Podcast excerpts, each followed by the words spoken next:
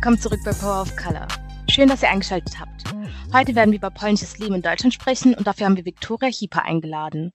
Bevor wir aber reinkommen, werde ich noch mal kurz erklären, warum uns das total wichtig ist, dass wir auch über polnisches Leben sprechen. Wie ihr wisst, sprechen wir in unserem Podcast ja vor allem über die BIPOC-Community. Aber für uns ist es im Rahmen von Power of Color wichtig, uns nicht nur auf BIPOCs im wörtlichen Sinne zu beschränken, sondern unseren Blick auf sämtliche Gruppen und Aspekte einer migrantischen bzw. postmigrantischen Gesellschaft zu weiten. Und da gehört die polnische Community als zweitgrößte Community in Deutschland für uns definitiv dazu. Genau deshalb freuen wir uns auch total, dass Vicky heute hier ist und über ihre Erfahrung spricht und wir dann auch in einen Diskurs kommen und wir dann auch wahrscheinlich sehr, sehr viele Gemeinsamkeiten, wenn es um Perspektiven auf die Mehrheitsgesellschaft, Diskriminierungserfahrung oder Benachteiligung geht, zu sprechen kommen.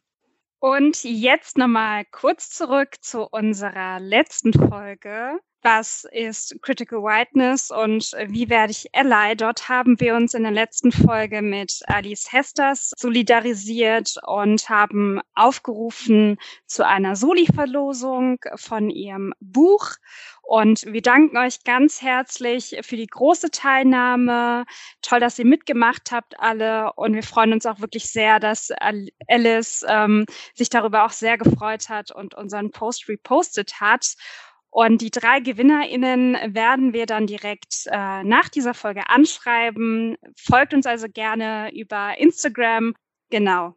Dann noch der Hinweis diesmal zu Beginn, ähm, dass ihr uns auch gerne, wenn euch Power of Color gefällt, auf Steady unterstützen könnt. Auf Steady könnt ihr uns mit äh, so Mini-Support-Abos helfen, diesen Podcast weiter am Leben zu halten und auch genau für die Technik, äh, für Hoster, für Schneiden und so weiter, dass wir da einfach dieses Projekt Power of Color weiter vorantreiben können. Das haben auch schon einige getan. Auch an dieser Stelle mal wieder vielen lieben Dank dafür. Das hilft uns total. Ihr findet den Link zu Steady in den Show Notes. Wir packen euch den rein. Vielen Dank dafür und wir gehen jetzt endlich mal über zu unserem eigentlichen Thema polnisches Leben in Deutschland. Wir haben ja Vicky auch schon vorgestellt, aber nicht in Gänze. Und Vicky, vielleicht willst du uns mal erstmal vorstellen, wer bist du und genau, was, warum, warum bist du heute hier und worüber willst du sprechen? Ja, hallo, vielen Dank, dass ich äh, heute bei euch zu Gast sein darf. Ich freue mich, dass wir dieses Thema oder dass ihr dieses Thema anschneidet. Es ist ein wichtiges Thema, es ist aber ein unterrepräsentiertes Thema und deshalb freue ich mich, dass andere MigrantInnen auch in das, also ins Gespräch darüber kommen wollen.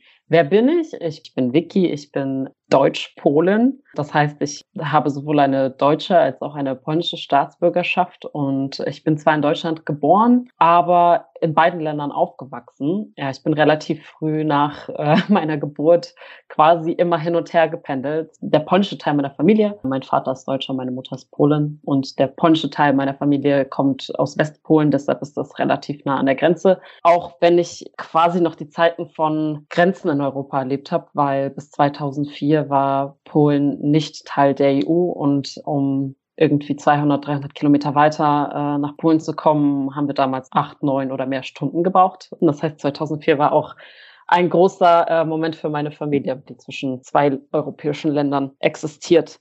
Ja, warum bin ich hier? Ich glaube, es ist wahnsinnig wichtig, über dieses Thema zu sprechen. Wir haben viele, viele Menschen mit polnischem Migrationshintergrund oder auch Polen in Deutschland oder irgendwas dazwischen mit zwei Staatsbürgerschaften, so wie ich, in, in Deutschland und auch in Berlin. Wir sind die zweitgrößte Gruppe der Ausländer in Deutschland und es gibt viele Geschichten, die sich zwischen diesen beiden Ländern abspielen und viele Familien, äh, die aus quasi beiden Ländern kommen. Und wenn man so aus Berliner Perspektive bedenkt, ist diese Grenze auch knapp 100 Kilometer nur von uns entfernt. Aber trotzdem ist, sind unsere Geschichten und unsere Community relativ unsichtbar. Und deshalb, ja, es ist schön, dass wir darüber reden können heute damit ihr auch ein bisschen was über mich wisst, wo ich herkomme und warum ich dieses Thema vertreten kann. Äh, ich bin natürlich nicht nur ein, eine Person, die zwei Staatsbürgerschaften hat und damit hört es auf. Wie schon erwähnt, ich bin zwischen zwei Communities quasi aufgewachsen und Polen als solches ist von klein auf ein sehr, sehr ja, großer Teil meines Lebens gewesen, was mich vielleicht hier auch teilweise mit den ähm, Kindern oder mit den Leuten meiner Generation oder meiner, meiner Jahrgänge unterscheidet. Also bei mir war das anders.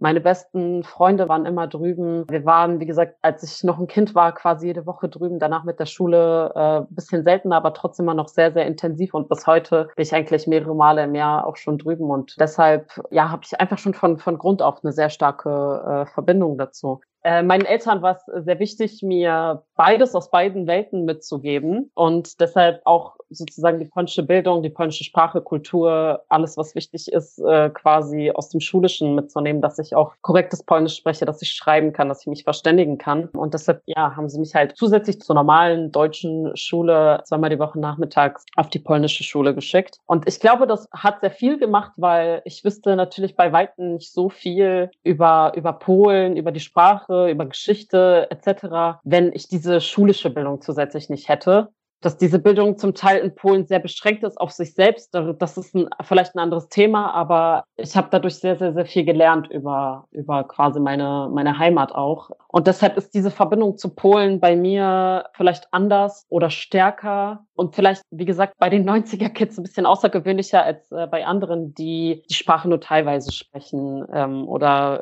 nur zu Hause gelernt haben ja, und dadurch, dass ich meine Freunde und meine, meine Familie oder halt auch nicht Blutsverwandtschaft, aber sehr, sehr, sehr eng an uns dran und an unserer Familie dran drüben habe, ist auch das Interesse für das Land, für die Politik, für die Leute immer da gewesen.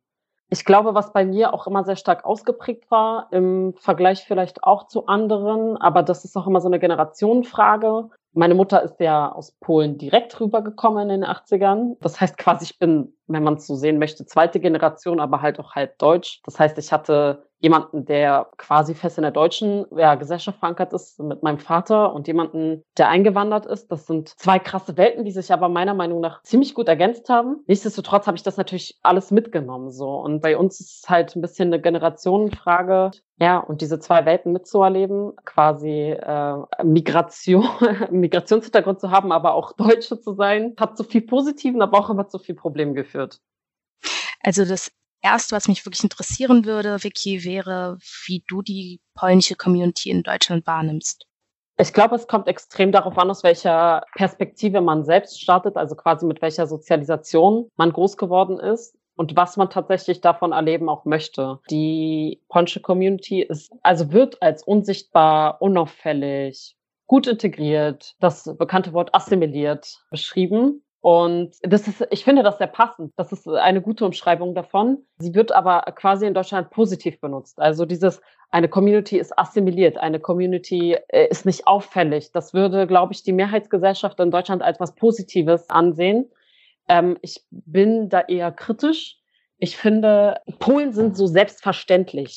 Polen werden als selbstverständlich angesehen und als unauffällig, weil sie, weil sie eine, also so eine christliche, äh, christliche Community, sie sind sehr fleißig, sie, ähm, muss man auch mal sagen, ein, sie stellen eine sehr wichtige Bedeutung für Deutschland dar und für die deutsche Gesellschaft. Wenn wir darüber nachdenken, wie, welche Bereiche Polen abdecken, sind das die Pflege. Die Pflege ist für, für Deutschland ohne Polen quasi nicht zu denken die Fleischindustrie, Bau, äh, Bauwesen generell. Deshalb werden Polen als sehr fleißig angesehen. Die fallen nicht auf, die sind höflich, wenn wenn es um das Positive geht. Aber wenn etwas passiert, wir kennen alle diese Vorurteile, Polen klauen, Polen trinken. Es gibt also so ein bisschen zwei Seiten äh, der Medaille. Die Mehrheit der Polen ist weiß, die Mehrheit der Polen sieht sehr europäisch aus wir sind, wir fallen nicht auf, wir fallen auch nicht vom Aussehen auf. Und deshalb ist die Wahrnehmung von Polen in Deutschland obwohl wir die zweitgrößte ausländische migrantische Gruppe sind, einfach komplett anders als von Türkinnen und Türken in Deutschland, weil, wie gesagt, schon alleine über dieses, wir sind Christen beziehungsweise Katholiken, wir fallen nicht auf. Das, wenn ich, wenn ich äh, Polen in Deutschland beschreiben müsste, äh, würde ich sie beschreiben als wir sind sehr nah, aber doch sehr fern zueinander, zu der deutschen Gesellschaft. Ich würde sie schon fast als Parallelgesellschaft beschreiben, was ich für mich irgendwie auch witzig finde, weil ehrlich gesagt wird es immer den Türkinnen und Türken oder den Araberinnen und Arabern vorgeworfen. Äh, aber die fallen halt nicht auf. Die sehen halt nicht anders aus.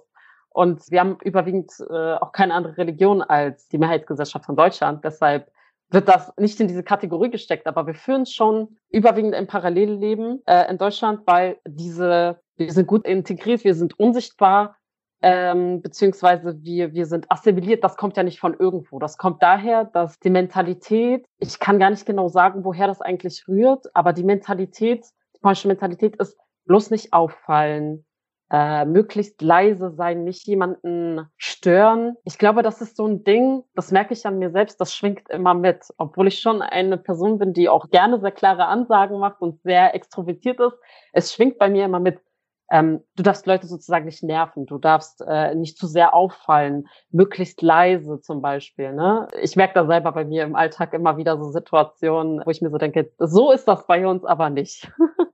ähm, Im Vergleich zu Deutschland, da ist das so, da geht man ganz anders einfach damit um. Ich finde, geht man aber eine, eine Ebene tiefer und äh, tatsächlich in die Community hinein, findest du ein breites Potpourri an unterschiedlichen Generationen, die sich unterschiedlich verhalten und die unterschiedliche Lebensrealitäten leben.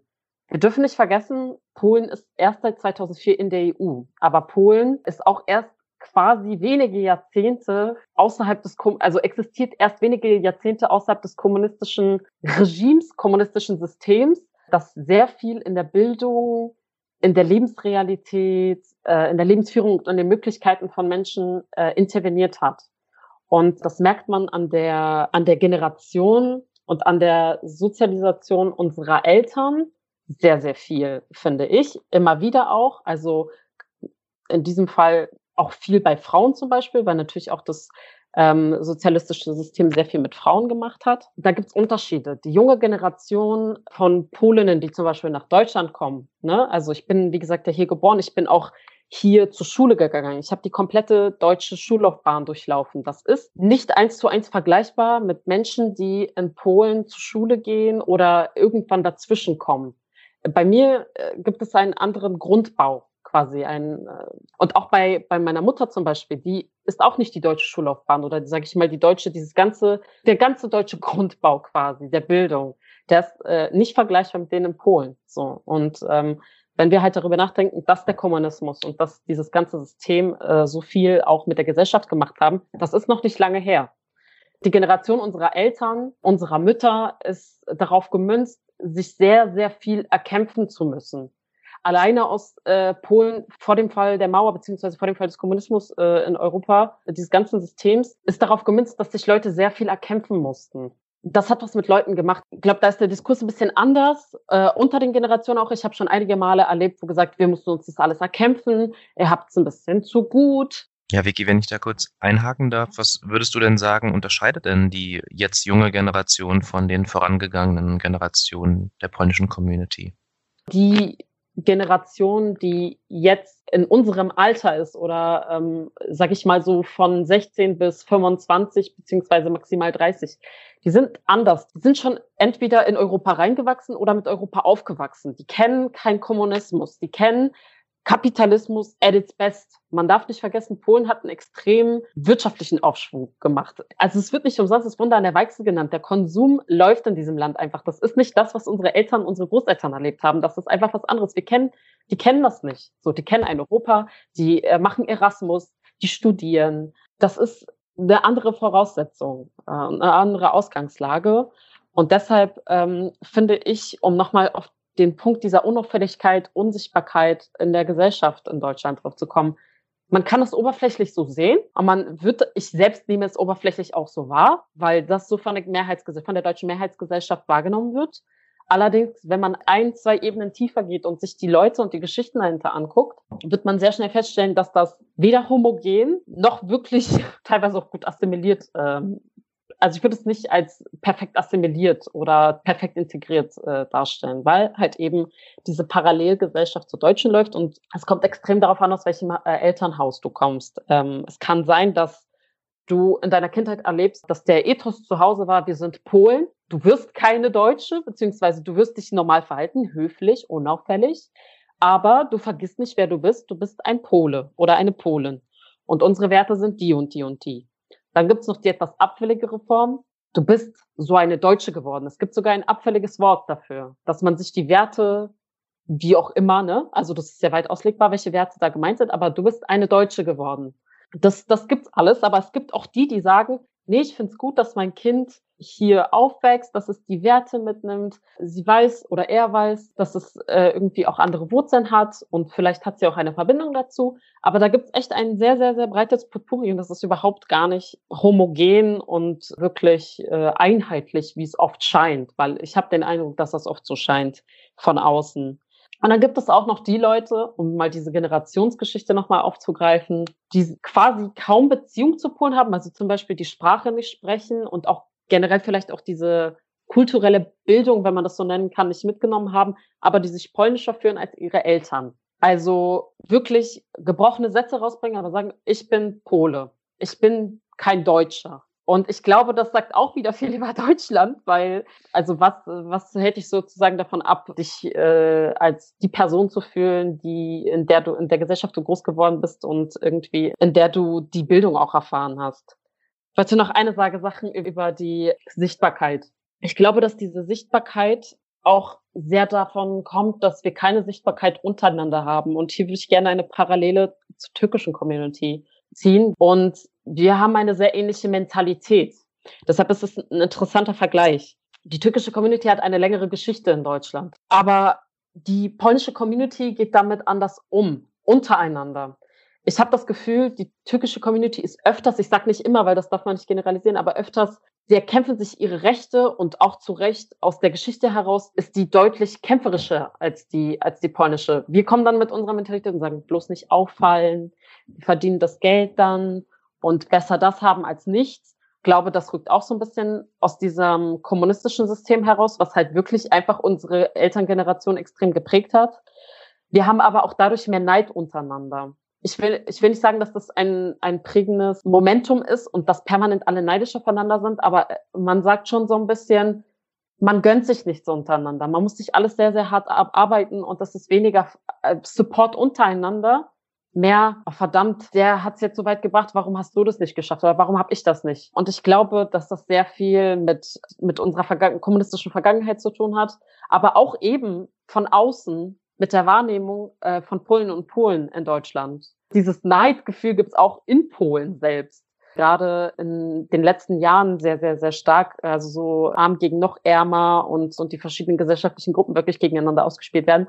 Und ich glaube, dass wir da eigentlich viel von, den, von der türkischen Community lernen könnten. Die sind aber auch unbelehrbar. Also ähm, man sagt immer, Polen wissen es am besten äh, und die finden immer einen Weg und so, so, ähnlich, äh, so ähnlich ist das. Ich will aber auch an dieser Stelle nicht allzu negativ klingen. Ich glaube, dass ein Wandel mit der jetzigen Generation kommt. Wie schon gesagt, wir gehen mehr ins Ausland, wir sind mehr Europäerinnen, wir machen Erasmus, wir studieren, äh, wir interessieren uns und wir haben vor allem, und das muss man einfach auch sagen, die Möglichkeit bekommen, uns zu bilden, weiterzubilden, weiteren Horizont, also weiteren Blick zu bekommen auf Dinge, die vorher einfach auch aufgrund des Kommunismus und der, der Erfahrung unserer Eltern nicht möglich war, aber halt auch nicht möglich war, weil Polinnen und Polen halt noch sehr, sehr viel auch teil ländlich leben, gar nicht die Möglichkeit auch monetär hatten. Und weil dieses, weil das System Europa uns einfach auch schon die Möglichkeit gegeben hat, jetzt steigen wir in Warschau in den Flieger und fliegen für relativ wenig Geld nach Spanien und lernen andere Leute kennen. Also das Zusammenkommen, das muss man auch sagen, sehr viel im Ausland arbeiten. Ich glaube, das verändert viele. Vielen Leuten bringt es auch eine neue Perspektive Vicky, zunächst einmal danke dir, dass du ähm, hier bei uns bist und deine Perspektiven und Erfahrungen teilst.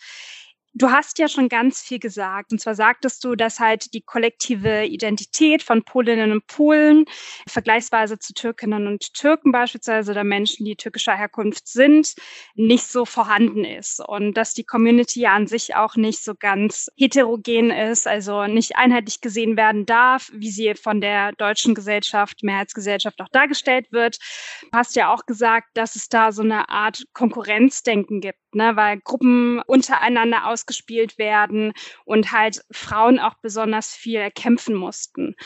Glaubst du, das ist vielleicht auch der Grund, warum die polnische Community auch hier in Deutschland vergleichsweise zu den anderen Communities nicht so stark organisiert ist? Oder gibt es andere Gründe, warum die äh, polnische Community nicht stark organisiert ist? Dann ein weiterer Aspekt, den du auch angesprochen hast. Du hast ja viel darüber erzählt auch, dass Sprache, also die polnische Sprache und die Wurzeln ja eine gewisse Zugehörigkeit darstellen. Ne? Aber du sagtest auch, dass Personen, die beispielsweise nicht der polnischen Sprache, also junge Menschen, die nicht der polnischen Sprache mächtig sind, trotzdem eine Art Zugehörigkeitsempfinden haben zur polnischen Community. Könntest du da nochmal drauf eingehen und sagen, was die Zugehörigkeiten sind? Ähm, also gibt es da irgendwelche bestimmten Dinge, weswegen man sich irgendwie als Polin oder polnisch fühlt? Vielleicht als erstes auf die zweite Frage eingehen und dann auf die erste. Ich wurde in meinem Leben, wenn ich es hochrechnen würde, bestimmt 1000 Mal gefragt, bist du Deutsche oder Polin? Und fühlst du dich mehr als Deutsche oder mehr als Polin? Das war nie eine böse Absicht, aber es trifft genau den Kern dessen, was sozusagen das Ding ist. Als was fühlst du dich eigentlich? Und wem fühlst du dich eigentlich zugehörig? Und was, was heißt es überhaupt? Abgesehen davon, dass es eine riesige Eigendebatte ist, was es ist eigentlich oder was man fühlt, wenn man sagt, man ist Deutscher. Abgesehen von dieser Debatte kam noch diese Debatte dazu, was heißt es eigentlich, Polin zu sein oder Pole und, und warum eigentlich? Ich dachte früher, diese Frage wäre normal, aber umso älter ich wurde und umso mehr ich mich natürlich auch für Politik ähm, interessiert habe, äh, als ich angefangen habe zu studieren und mir irgendwie auch das Konzept von Zugehörigkeit, Bewusstsein und Identität irgendwie auch aus dieser Perspektive angeguckt habe, habe ich gemerkt, okay, diese Frage ist nicht ganz normal. das ist eine Suche, die eigentlich jeder für sich selber starten muss und irgendwie, also jeder muss es für sich selber festlegen. Ich glaube, da gibt es keine allgemeine Formel für. Ich glaube, was zum Beispiel bei mir der Fall ist, ich suche mir das aus, was mir mehr passt. Und ich kritisiere dann auch auf beiden Seiten viel. Und dann hören wir ja, okay, aber du bist beides. Also wenn du beides kritisierst, wo stehst du denn dann eigentlich? Und es ist, umso älter ich werde, desto komplizierter wird es. Aber es ist eigentlich auch interessant, darüber nachzudenken, weil man sich so ein bisschen aus beiden Welten das Beste aussucht. Man muss an dieser Stelle auch sagen, ich wurde schon immer sehr internationalistisch europäisch, also gar nicht so sehr wirklich im deutschen Kontext sozialisiert. Und ich glaube, das ist halt auch der Knackpunkt also ich komme aus Südberlin. Südberlin ist da sehr ähm, türkisch, arabisch, polnisch, russisch geprägt. Und auf einmal haben Leute angefangen, sich mit ihren Identitäten auseinanderzusetzen. Und in, unserer, in der Schule war es halt, ja, wir sind halt Polen oder wir sind halt Hälfte, Hälfte. Und auf einmal wurde es diverser. Diese Debatte wurde diverser und Leute wurden halt auch älter und konnten für sich irgendwie festlegen, als was sie sich fühlen. Und mit unserem Alter konnten wir natürlich auch für uns festlegen, was ist Identität und als was fühlen wir uns. Und ich glaube, daraus kann man auch ein bisschen die Frage, deine erste Frage beantworten. Eine starke Community haben oder keine starke Community haben. Ich glaube, sowas kann nur aus Bewusstsein heraus entstehen. Das Bewusstsein über sich selbst bildet halt einfach auch die Identität irgendwann. Du kannst daraus eine Identität bilden und sagen, okay, äh, ich fühle mich dem zugehörig oder ich fühle mich dem nicht zugehörig. Aber dieser Prozess ist nötig, um zu sagen, okay, das ist meine Identität. Und ich glaube, dass viele Faktoren im In- und Ausland dafür eine Rolle spielen. Ich glaube, dass die Generation, die zum Beispiel jetzt kommt, die in unserem Alter sind oder jünger, die werden viel auswandern. Die werden ganz andere Eindrücke haben und die werden auch in unterschiedlichere Länder auswandern, als, als es früher war. Und es spielen immer die Faktoren in Polen selbst eine Rolle, aber auch in Deutschland. Und ich glaube, dass das in Deutschland der Fall ist, warum wir keine so starke Community bauen. Zum einen diese Generationsspannungen. Man darf nicht vergessen, in dem Haushalt, in dem du groß wirst, entsteht deine Sozialisation. Selbst wenn du mit dieser Sozialisation woanders hingehst, heißt das nicht, dass du sie brechen kannst, sofort verändern kannst oder sogar abwerfen kannst. Sehe das an meinen engsten Freunden in Polen. Die haben extremen Wandel in den letzten Jahren äh, durchlebt, dadurch, dass sie sich international interessiert haben, viel mit mir geredet haben, also gerade politisch, komplett neu orientiert ihr Weltbild geschaffen haben quasi. Diese Sozialisation zu durchbrechen, ist extrem schwierig, weil sie tabuisiert wird. Mit den Ansichten deiner Familie zu brechen, mit den Werten zu brechen, mit der Kirche zu brechen, ist schwierig. Vor allem, wenn du in Polen groß geworden bist, vor allem, wenn es eher ländlicher ist. Diese Sozialisation ist so tief verankert, dass man das nicht einfach abwerfen kann. Und wenn du in eine, sagen wir jetzt mal, du kommst aus Polen nach Berlin, du hast dieses Bewusstsein, aber es gibt wenig Ressourcen quasi untereinander in der Community. Und auch wenig Lobby und wenig Vernetzung untereinander und dieses kollektive Bewusstsein, uns stehen Rechte zu. Wir könnten hier zusammen was aufbauen und uns vernetzen. Das ist in den letzten Jahren meiner Meinung nach deutlich besser geworden, weil es gibt extrem viele Frauenvernetzung, was ich wirklich richtig gut finde, hat man jetzt gerade in, in angesichts der Proteste in Polen, die dann auch in Deutschland auch logischerweise stattfanden, gesehen. Es gibt sehr viele junge Frauen, auch ältere Frauen, also Omi-Generation und Mutti-Generation, die dazu kamen. Es gibt, ich muss sagen, wirklich viele Frauen vor allem, die aktiv sind. Und muss man auch sagen, Berlin ist einfach ein Ort der Sehnsucht für die LGBTQI-Community. Es ist nah dran. Es ist sowieso historisch ein guter Ort, sozusagen einen passenden Wohnort für, äh, ja, für Freiheit zu finden. Es kommen auch viele Personen aus dieser Community nach Deutschland rüber die sich dann mit Frauen solidarisieren oder diese Community sowieso Frauen und LGBTQI-Community hängt oft sehr eng zusammen. Und wie gesagt, im Vergleich zur türkischen Community, unsere Geschichte ist noch nicht so lang. Also unsere aktive Geschichte in Deutschland ist, glaube ich, noch nicht so lang, wenn man das so bezeichnen kann, weil wir, Deutschland und Polen hat eigentlich eine super lange Geschichte, gemeinsame Geschichte, eine Kriegsgeschichte, die nicht aufgearbeitet ist, eine Traumageschichte, die von, von der jetzigen Regierung gerade extrem befeuert wird, extreme Ressentiments rausgeholt wird, wo man wirklich von Anti, also Anti-Deutschland und Deutschlandhass reden muss. Das war früher ein bisschen anders. Äh, ich glaube, die alte Generation konnte entweder gar nicht verzeihen oder verzeihen. Aber die war alleine mit dem Eintritt von Polen in die EU, die waren einfach anders gestrickt. Und obwohl diese Geschichte so extrem lang ist, die deutsch-polnische Geschichte, sind wir deshalb so nah und doch so fern, weil, wie gesagt, die Polen, die hierher kommen, strugglen mit dem, was sie jetzt eigentlich sind und was sie machen, wie sie sich in diese Gesellschaft einführen.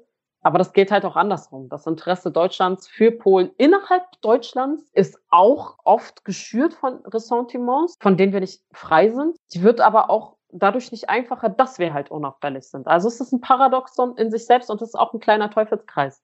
Mhm. Und deshalb ähm, eine Lobby und Ressourcen aufzubauen, Bewusstsein und Identität zu schaffen, führt dazu, dass die Community zusammenrückt. Und ich glaube, dass das besser läuft in den letzten Jahren und nur noch besser werden kann. Ja, äh, super interessante Einblicke, Vicky. Ähm, also ich finde es auch gut, dass du so viele verschiedene Aspekte berührst. Man merkt auch einfach, dass Ne, das ist auch ein bisschen die Herausforderung an der Folge hier, dass es super schwer ist, dieses komplexe Thema überhaupt mal in eine Folge zu pressen. Ähm, an der Stelle der Hinweis, weil wir uns dessen auch bewusst sind und weil man auch, glaube ich, du hast es auch schon angesprochen, die aktuelle Entwicklung in Polen politischer und gesellschaftlicher Natur nicht völlig ausblenden kann.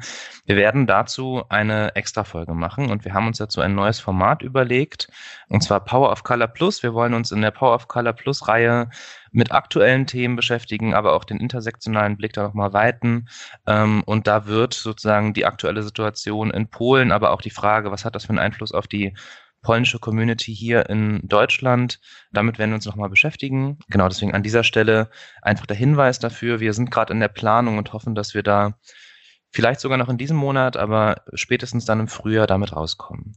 Äh, mich würde noch interessieren, Vicky, du hast es auch angesprochen, den Aspekt, dass die polnische Community als gut integriert gilt, aber gleichzeitig auch als unsichtbare Minderheit bezeichnet wird. Und mich würde an dem Punkt nochmal interessieren, was macht es mit dem Selbstbild einer Community, wenn man als unsichtbar gilt? Vielleicht noch einen Satz dazu. Wir hatten eine ähnliche Debatte auch, als es um ostasiatische Communities äh, ging. Also wir sind zwar schon sichtbar im Sinne von äußerliche Merkmale, aber vieles in dem, was du gesagt hast, Aspekte von Fleiß, nicht auffallen, nicht zu laut sein und sich durch, durch harte Arbeit irgendwie die Anerkennung holen und, und dann hoffen, damit wird's besser und das reicht aus. Ich glaube, da merken viele Aktive in ostasiatischen Communities in Deutschland, dass das eben nicht reicht und dass da trotzdem gläserne Decken sind. Und mich würde da einfach interessieren, was du da sozusagen bezogen auf die polnische Community sagst. Was macht es mit der polnischen Community als unsichtbar zu gelten, nach innen und außen hin. Man kommt in so eine Parallelwelt. Ich will nicht sagen, dass sie komplett von der Realität abgeschnitten ist, aber du bist halt vormittags unauffällig in der Schule und nachmittags Pole zu Hause.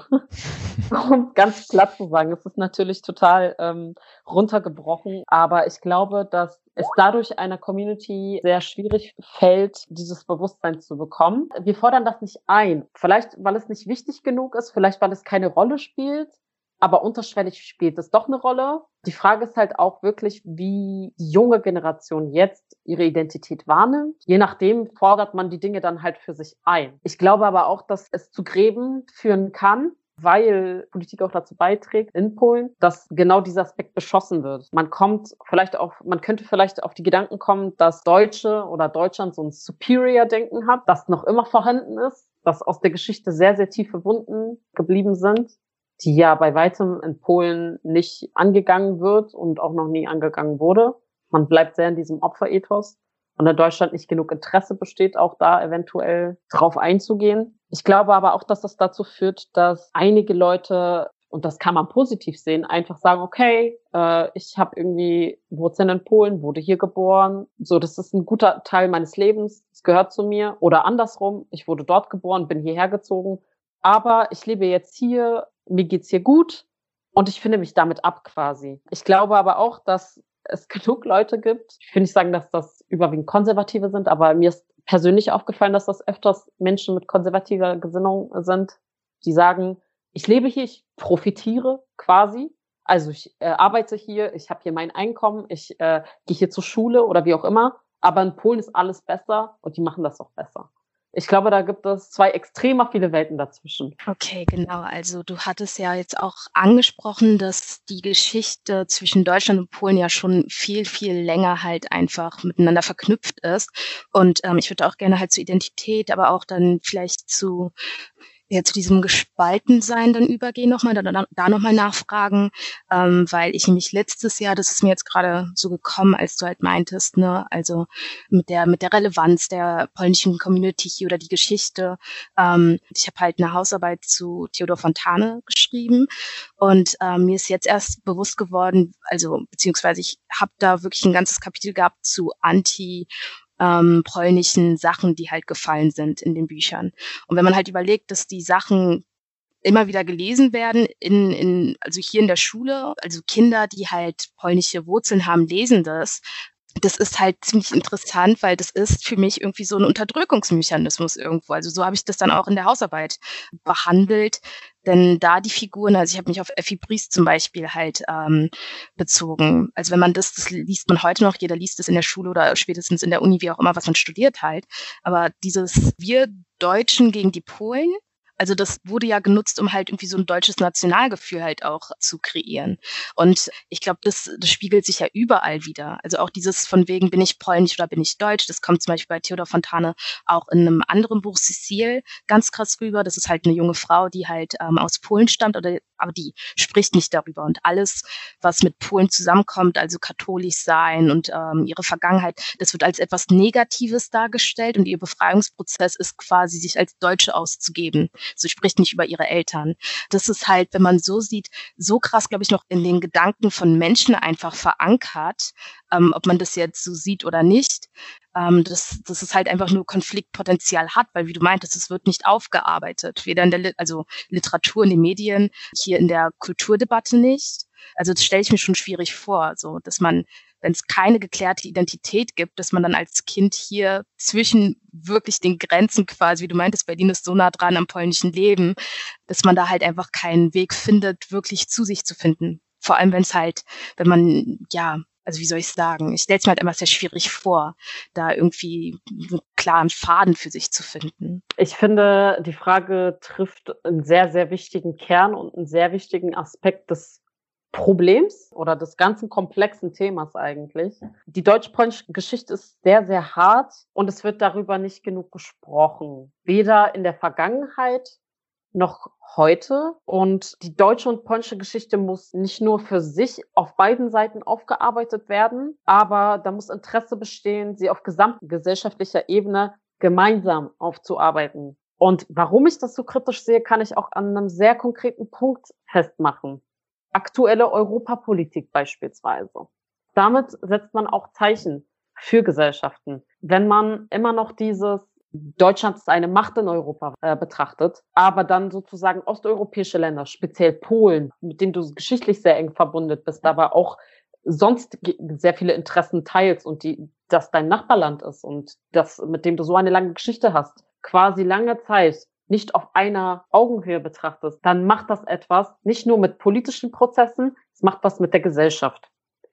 Und es macht auch was mit der Gesellschaft. Es macht ja sogar was mit mir, die Deutsch und Polnisch spricht, die beide Medien lesen kann, die sich über alles informieren kann und die einen relativ weiten Zugang zu, zu Informationen hat. Aber es macht auch was mit mir, wenn in Deutschland die allgemeine gesamtgesellschaftliche Mainstream-Berichterstattung sich immer auf Frankreich, Belgien, Holland etc. und die USA fokussiert und Osteuropa als der Exot angesehen wird.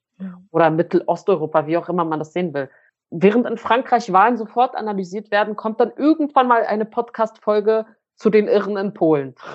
Und das macht was mit Leuten. Und deshalb wurde darüber in der Vergangenheit nicht genug gesprochen. Also ich habe auch schon kritische Medienstimmen gehört, die gesagt haben, ja, man muss da sagen, wir interessieren uns auch wirklich nicht genug dafür oder machen das nicht aktiv genug. Aber daraus folgen oft keine Konsequenzen. Und das, finde ich, kreiert so einen Beigeschmack von, naja, wir stehen doch schon ein bisschen über den Dingen immer noch.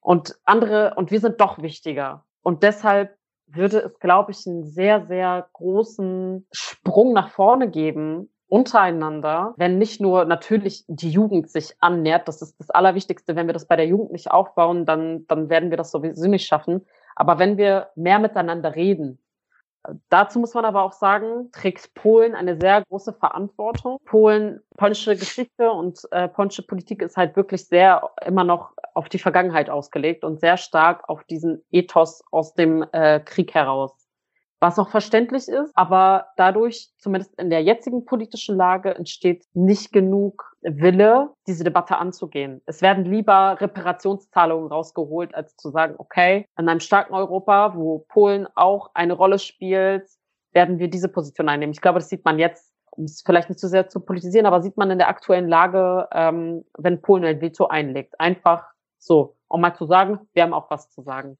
Das hat das hat Gründe, warum das auch so ist. Abgesehen davon, dass die äh, Politik gerade ein bisschen irre in Polen ist. Aber es hat einfach auch Gründe, warum Polen solche Dinge macht. Wenn man jahrelang eine Gesellschaft mit ihrer gewählten Regierung nicht auf einer Augenhöhe behandelt und das hätte Deutschland machen können, dann hat, dann sieht man irgendwann mal die Ernte. Und das ist ein Teil der Ernte. Das, da kommen natürlich viele Faktoren dazu. Aber genau das auf der politischen Ebene spielt sich ja auch auf der gesellschaftlichen wieder. Natürlich muss man da nochmal abstufen, weil Cindy, du sagtest ja gerade, ähm, die Leute, die hier leben und was das dann auch mit ihnen macht und wenn sie sowas lesen, klar, da kommt es zu, zu einer Vermischung von dem, was du von außen als Eindruck kriegst, was so in dir brodelt und was du dann auch noch in der Schule reproduziert bekommst im mhm. Zweifel. Und wir alle kennen irgendwelche Polenwitze und die allgemeine Vorstellung von einem Polen oder von einer polnischen Frau auch, muss man auch mal oft sagen. Dadurch, dass polnische Frauen einen wichtigen Beitrag zur deutschen Gesellschaft leisten, wir halten die Pfle oder osteuropäische Frauen, muss man an dieser Stelle auch mal fairerweise sagen, weil Ukrainerinnen spielen auch eine sehr große Rolle, aber Polinnen eine große Rolle spielen, haben Leute sehr konkrete Vorstellungen. Und äh, da wieder aus dieser Schublade rauszukommen, geschichtlich, tagesaktuell und irgendwie von dem, was wir so tagtäglich sonst noch aufnehmen und, und wie wir die Leute kennenlernen, das ist sehr, sehr, sehr schwer. Und das erfordert beide Seiten. Und da haben wir noch sehr, sehr viel zu tun. Genau, nochmal eine ganz kleine Ergänzung und Aufklärung für alle, die das nicht mitbekommen haben. Und zwar haben Polen und Ungarn ihr Vetorecht eingesetzt gegen den EU-Haushalt. Und zwar wurde der geknüpft an beispielsweise ähm, Dinge wie Rechtsstaatlichkeit. Und dagegen haben sich halt Viktor Orban und äh, der polnische Regierungschef äh, widersetzt. Jetzt äh, nochmal vielen Dank. Du hast an sich ja schon eingeleitet, Vicky, und zwar, dass es gewisse Zuschreibungen gibt von der Mehrheitsgesellschaft gegenüber Polinnen und Polen, wie man sie sich halt irgendwie ausdenkt. Was sind denn aus deiner Sicht weitere Diskriminierungserfahrungen von polnischstämmigen Menschen in Deutschland?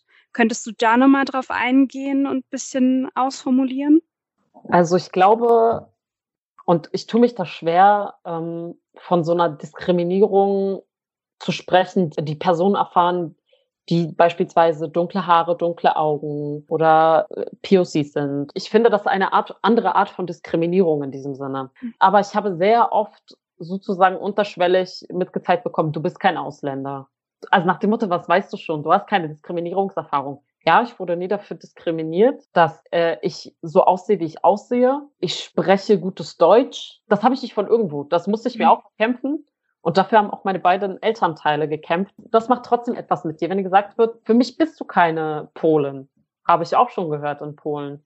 Du bist für mich eine Deutsche, aber Deutsche im negativen Sinne. Also es gibt einen speziellen diskriminierungsdeutschen Begriff im Polnischen. Du bist für mich eine Deutsche. Was willst du eigentlich? Und dann fängst du irgendwann mal, das war so, glaube ich, als ich 15, 16 war, habe ich das ein paar Mal an den Kopf geknallt bekommen, fängst du an drüber zu denken, okay, was heißt das eigentlich? Also was bist du jetzt? Und ich glaube, dass da so ein bisschen die Parallelen auch wieder zur türkischen Community laufen. Okay, du fährst nach Polen, du bist keine Polin. Du, du gehst nach Deutschland, du bist keine Deutsche. Hm. Ich würde sagen, es ist nicht so krass, und ich muss sagen, ich habe da vielleicht auch sozusagen den kleinen Vorsprung, dass ich einen deutschen Namen habe. Aber ich habe trotzdem einen Migrationshintergrund und ich habe trotzdem auch die strukturellen Gegebenheiten miterlebt, dass das mit sich bringt. Ich habe eine polnische Mutter, die auch schon 20, 25, 30 Jahre hier ist, aber die ähm, nicht aus Deutschland kommt und die nicht äh, sozusagen diese Gesellschaft reingeboren wurde. Und das hat natürlich auch was mit mir gemacht. Und diesen, diesen Teil gibt es einmal, naja, du bist Polin, was ist das schon? Aber dann gibt es auch noch den anderen Teil, ach so, du bist Polin? Ja, ihr seid ja alle Alkoholiker und so, eure Frauen sind alle Prostituierte im Zweifel. Und das Einzige, was sie über einen wissen, sind polnische Schimpfwörter. Und ähm, das ist halt eigentlich, glaube ich, der Teil, den noch mehr Leute betrifft. Also ich glaube, da muss man immer unterscheiden, ne? Ähm, gerade wenn äh, man so gemischte Ehen hat und halt ne, deutsch-polnische Kinder hat oder selber deutsch-polnisch ist oder irgendwie Oma, Opa da, ne, das ist nochmal ein Teil. Aber wenn man dann auch noch polnischen Akzent hat, in einer Branche arbeitet, die typisch für diese Community ist und noch nicht so lange in Deutschland ist, dann hat man nochmal eine, ein anderes Diskriminierungslevel, das man erlebt. Und das muss ich auch sagen, äußert sich über sehr schlechte Löhne, sehr schlechte ähm, Behandlung und dieses Denken, naja, naja, die Polen können ja die Drecksarbeit machen nach dem Motto. Also so wird es natürlich niemand sagen, aber ähm, im Grunde ist das das Denken. Und dafür, welche Sch Schlüsselaufgaben Polen in der deutschen Gesellschaft übernehmen, ich sag, ich werde nicht wieder das zu betonen. Pflege, Fleischindustrie, Bauwesen, das sind Schlüsselaufgaben. Es ist für mich auch eine gewisse Art von Diskriminierung, sie nicht wahrzunehmen oder sie zu reduzieren oder sie zu behandeln und so zu bezahlen, wie man sie bezahlt. Weil man kann es ja, sind ja Polen.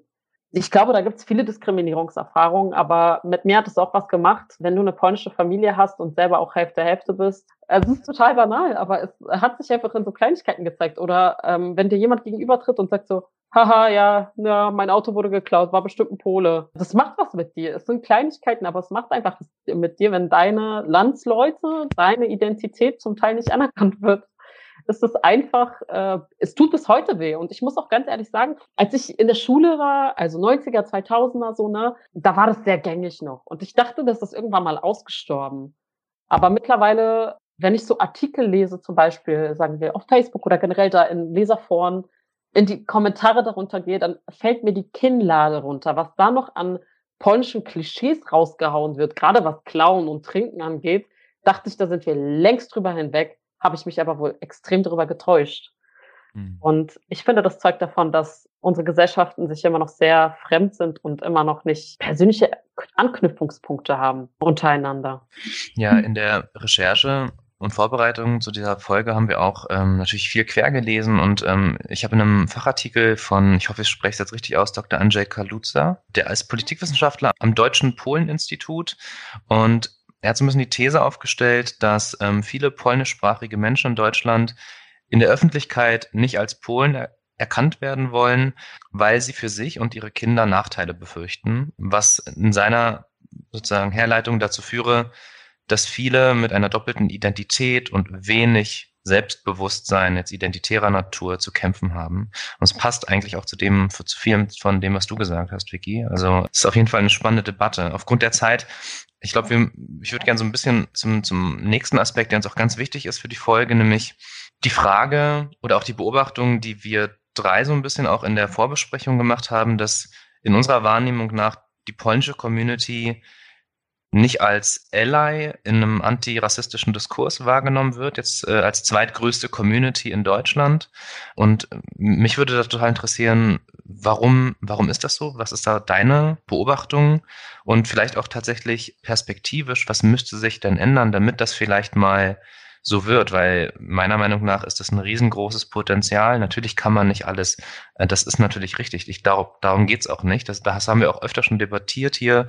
Es geht nicht um eine Diskriminierungsolympiade, wer ist jetzt mehr diskriminiert und was, äh, ne? Es geht äh, grundsätzlich in einer postmigrantischen Gesellschaft, aber darum übergreifend ähm, diese Gesellschaft genauso mitprägen und ähm, genauso da auch, glaube ich, zumindest auf, in einer Stimme mehr sprechen sollten. Und deswegen ist für uns total interessant, äh, ja, warum ist das so in der polnischen Community, dass wir sie bisher nicht als Ally wahrnehmen oder nicht in dem Maße? Und ähm, was müsste sich dazu ändern? Wie, was meinst du dazu? Ähm, ich glaube, dass es dazu konkret mehrere Ansatzpunkte gibt, warum das der Fall ist. Das wird zum einen etwas damit zu tun haben, dass Pol die polnische Gesellschaft und äh, Menschen, die in Polen leben, sehr homogen sind. Auch wieder geschichtlich natürlich geboren, kommunistisches System etc. haben wir ja schon alles mal angeschnitten, aber auch weil Einwanderung, Auswanderung bestimmte Prozesse und bestimmte Strukturen hinterlassen haben. Es gibt einfach auch keine diverse Einwanderung nach Polen. Polen ist kein Einwanderungsland, Polen ist ein Auswanderungsland. Das ist ein sehr, sehr großer Punkt. Also nachdem Polen sich geöffnet hat und äh, sozusagen die Mauer fiel und äh, alle Prozesse in Europa eingeleitet sind, sind die Leute ausgewandert. Es kam aber niemand. Und äh, wir hatten auch vorher keine keine diverse äh, Gesellschaft. Also früher war die polnische Gesellschaft stark jüdisch geprägt, aber ähm, wir kennen die europäische Geschichte. Ich glaube, der zweite sehr wichtige Punkt ist, man muss generell auch sagen, wir beschäftigen uns sehr viel mit unserer vergangenen Geschichte, generell mit uns nur und mit unserer Geschichte und haben auch, auch wenn du zur Schule gehst, kaum einen europäischen Blick, wenig europäischen Blick, wenig andere Geschichte. Wir lernen nicht viel über andere Länder in diesem Zusammenhang. Und dazu, das habe ich vielleicht in dieser ganzen Podcast-Folge noch nicht erwähnt, du bist überwiegend patriotisch aufgezogen. Also Patriot sein ist eigentlich etwas, was relativ selbstverständlich ist. Das wird jetzt auch in den letzten Jahren immer mehr in Frage gestellt, aber das ist so eigentlich das, was dir beigebracht wird. Also das ist sehr tief verankert bei uns, auch aus diesem Heroischen heraus, aus unserer Geschichte heraus. Und das sind so Punkte, Patriotismus, was ist Patriotismus? Es grenzt immer einen anderen Teil oder andere Menschen aus, die nicht dazugehören.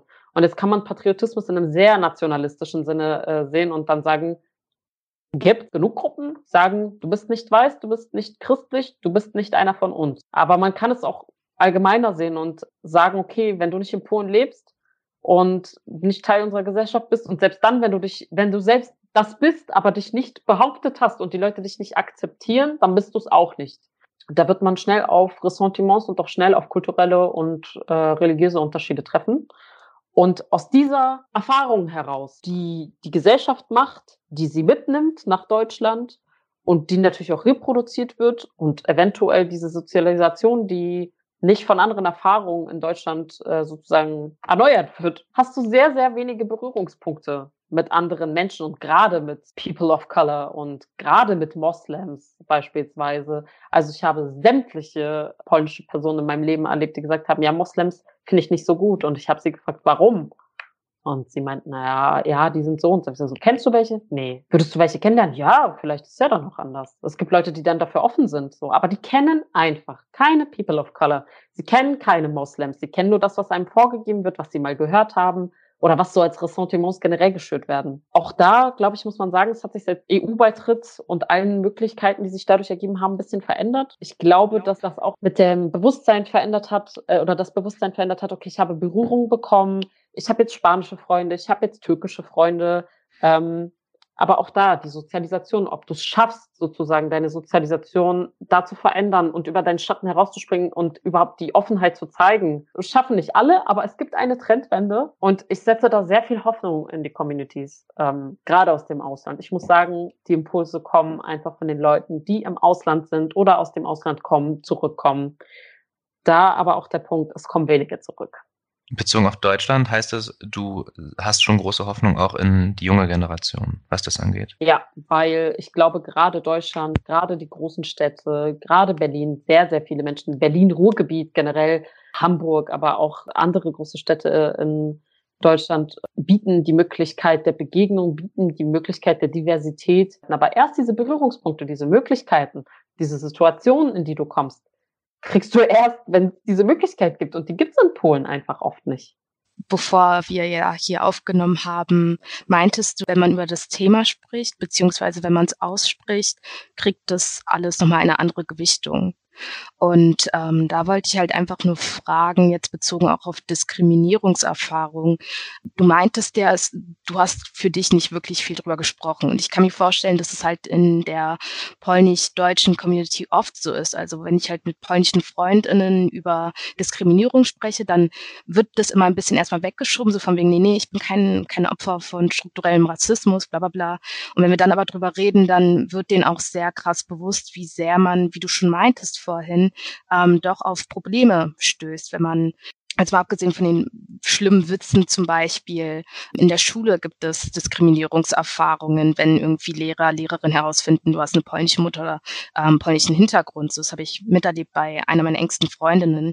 Man kriegt auf der Arbeit vielleicht Probleme. Also und das macht ja halt was mit Menschen. Und ich denke halt in dem Sinne, wenn man, wenn innerhalb der Community hier halt noch so viel offen ist, auch zu akzeptieren vielleicht, dass man von Rassismus betroffen ist, dann kann man halt anderen auch nicht die Hand reichen. Ich denke, da da gibt es halt ein Problem. Und da sind Gespräche auch super wichtig, dass man halt auch selbst anfängt. Also ich habe es bei mir dieses Jahr, letztes Jahr auch gemerkt als BPOC, ich muss anderen zuhören. Klar, weiße Menschen sind privilegiert, aber das heißt nicht, dass sie nicht Diskriminierung irgendwo erfahren können, vor allem bezogen jetzt auf, wie du meintest, die Oststaaten. Da ist halt die Frage so, ähm, hast du das halt innerhalb der Community mitbekommen irgendwie, dass da, dass da so ein bestimmtes Ressentiment ist, sich als Opfer in Anführungszeichen zu sehen, weil das ist das, was, auf da, was ich immer stoße irgendwie bei der Community hier. Ja, ich glaube, Polen haben ein großes Problem mit Opfer Opferkonstrukt, Opferdasein. Geschichtlich ist das natürlich ein Problem. Schwäche zeigen ist ein Problem. Äh, sich Dinge eingestehen und dieses Bewusstsein, das ich ja vorhin auch schon äh, angedeutet habe oder das wir schon mal angeschnitten haben, ist halt eine Sache. Du musst erstmal irgendwie erkennen, dass das, was du erlebst, Diskriminierung ist. Und das tun viele nicht. Also generell gesamtgesellschaftlich erkennen das viele Leute nicht. Das gilt nicht nur für Polen. Aber auch zu erkennen, Leute neben mir, mein Nachbar, meine Freundin, die erlebt sowas auch. Und sie erlebt das, weil sie einen anderen kulturellen, soziokulturellen Hintergrund hat. Und ich finde völlig richtig, was du sagst, reden darüber, Debatte führen, einfach dieses Tabu brechen. Ich glaube, das ist auch sehr tabuisiert, weil das zeigt ja Schwäche. Und das würde auch bedeuten, dass man sich sozusagen vielleicht nicht Hilfe holt, aber dass man sozusagen sagt, na ja, wie ist es denn bei dir? Das ist ein Tabu auf jeden Fall. Und das geht da so ein bisschen Hand in Hand mit nicht auffallen, möglichst hm. höflich und solche Geschichten. Und ich muss sagen, früher, also es gab nicht so wirklich jemanden, mit dem ich darüber reden äh, konnte. Also wie gesagt, ich dadurch, dass ich halt diesen deutschen Teil in mir habe, denke ich mir auch immer, okay, es steht mir nicht zu. Aber es gibt doch einen Teil in mir, der Dinge erlebt hat. Und es gab für mich oftmals früher einfach auch nicht so die, nicht so die passende Person, mit der man darüber reden kann oder die passenden äh, Gleichgesinnten in der Schule oder so, weil ähm, man einfach auch sagen muss, dass ich, wie gesagt, relativ liberal erzogen wurde. Also mir wurden alle Werte, auch typisch polnische Dinge ver vermittelt. Aber ähm, so was Weltanschauung angeht, wurde ich sehr liberal erzogen. Und ich habe da auch relativ schnell meine Ansichten geändert, äh, die so typische, äh, gängige, auch was katholisch sein angeht.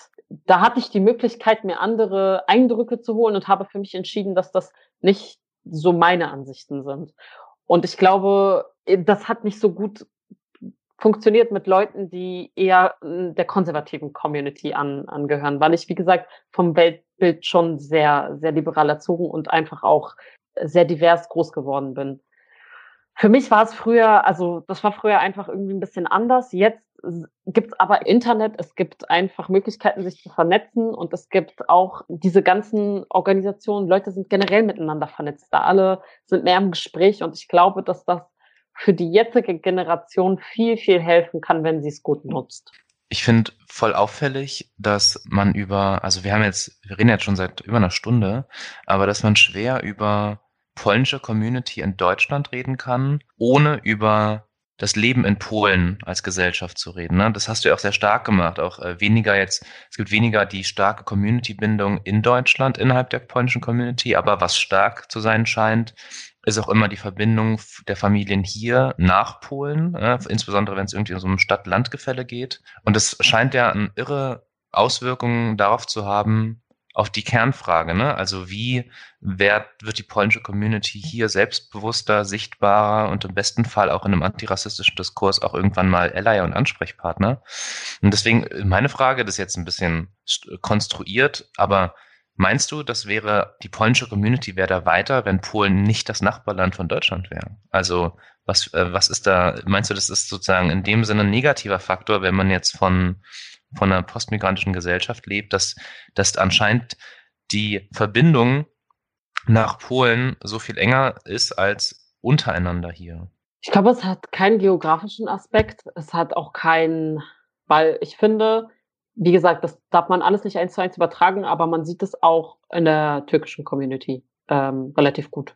Gerade was so ähm, Wahlgeschehen angeht oder solche ganz großen Debatten, die spiegeln sich in Deutschland auch untereinander komplett wieder. Also die türkische Community hat auch dieses, wir fahren im Sommer runter. Wir Polen mhm. fahren im Sommer rüber. Die einen runter, die anderen rüber. Das ist, ist relativ parallel und ähm, die Familie ist immer noch sehr nah von drüben. Man versucht irgendwie relativ oft rüber zu fahren und irgendwie damit die Verbindung zu halten. Weil es halt einfach auch so ist, dass Familie einfach eine Rolle spielt und das, was, was dir so gegeben wurde, darum musst du dich, darum musst du dich kümmern. Und Leute, die beispielsweise mit ihrer Familie nicht klarkommen oder wo es halt einfach aufgrund der Weltansicht extreme Brüche gibt. Ich habe das in den letzten Jahren massiv oft erlebt und das ist einfach wirklich auch eine traurige Sache, wo Leute sich geoutet haben, nicht mehr in Polen leben wollten, beispielsweise. Ne? Das ist nur ein, ein Teil der Story. Nach Deutschland gegangen sind beispielsweise oder Holland und so. Und dann sind das halt die Verräter im Zweifel. Es hat keine geografische, ähm, es hat keinen geografischen Grund. Es ist ein, ein Mentalitätsgrund. Ich würde es darauf zurückführen, aber auch, es hat einfach einen kulturellen, ähm, deutlich kulturellen Hintergrund. Liebe Vicky, Vielen Dank für diesen spannenden Einblick in das polnische Leben in Deutschland und deine Sichtweise als äh, selbsternannte Deutschpolin. Wir würden jetzt so langsam zum Schluss kommen. Wir danken euch ganz herzlich, dass ihr zugehört habt. Wenn ihr Feedback habt, Fragen oder Meinungen zu unserer Folge 5, dann schreibt uns gerne unter podcastpowerofcolor at gmail.com. Wenn ihr unseren Podcast gerne hört und uns bewerten wollt, dann könnt ihr das sehr gerne über Apple Podcast machen, indem ihr auf fünf Sterne klickt. Wenn ihr wollt, dann hören wir uns in diesem Jahr noch ein letztes Mal, denn wir bereiten für euch eine extra Folge vor. Uns ist aufgefallen, dass auch die vielen Jahresrückblicke leider recht dominiert werden von einem White Gaze und Themen, Ereignisse und Personen aus diesem Jahr, die uns aus BIPOC-Perspektive wichtig sind, kommen da leider oft zu kurz. Deshalb veröffentlichen wir am 22.12. den ersten postmigrantischen Jahresrückblick mit Themen aus diesem Jahr, die uns da besonders wichtig sind. Wir freuen uns, wenn ihr reinhört. Alles klar, dann tschüss. Tschüss. Ciao. Tschüss.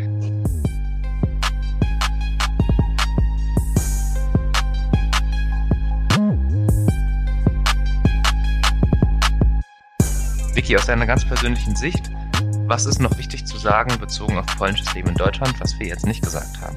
Zum einen würde ich an dieser Stelle nochmal unterstreichen, dass es sehr vielfältig ist und dass natürlich meine Sicht nur eine davon ist und ähm, dass ich natürlich nicht für alle anderen sprechen kann, aber ähm, macht die Augen auf, guckt in euer Umfeld. Ähm, ne, wer mit offenem Herzen kommt, äh, der wird auch immer sehr, sehr viel lernen und ich glaube, ich habe klar gemacht, dass die Community sehr divers ist und die Situation einfach auch sehr divers ist.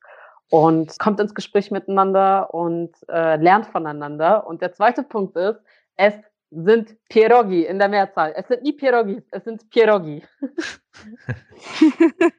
Sehr schön.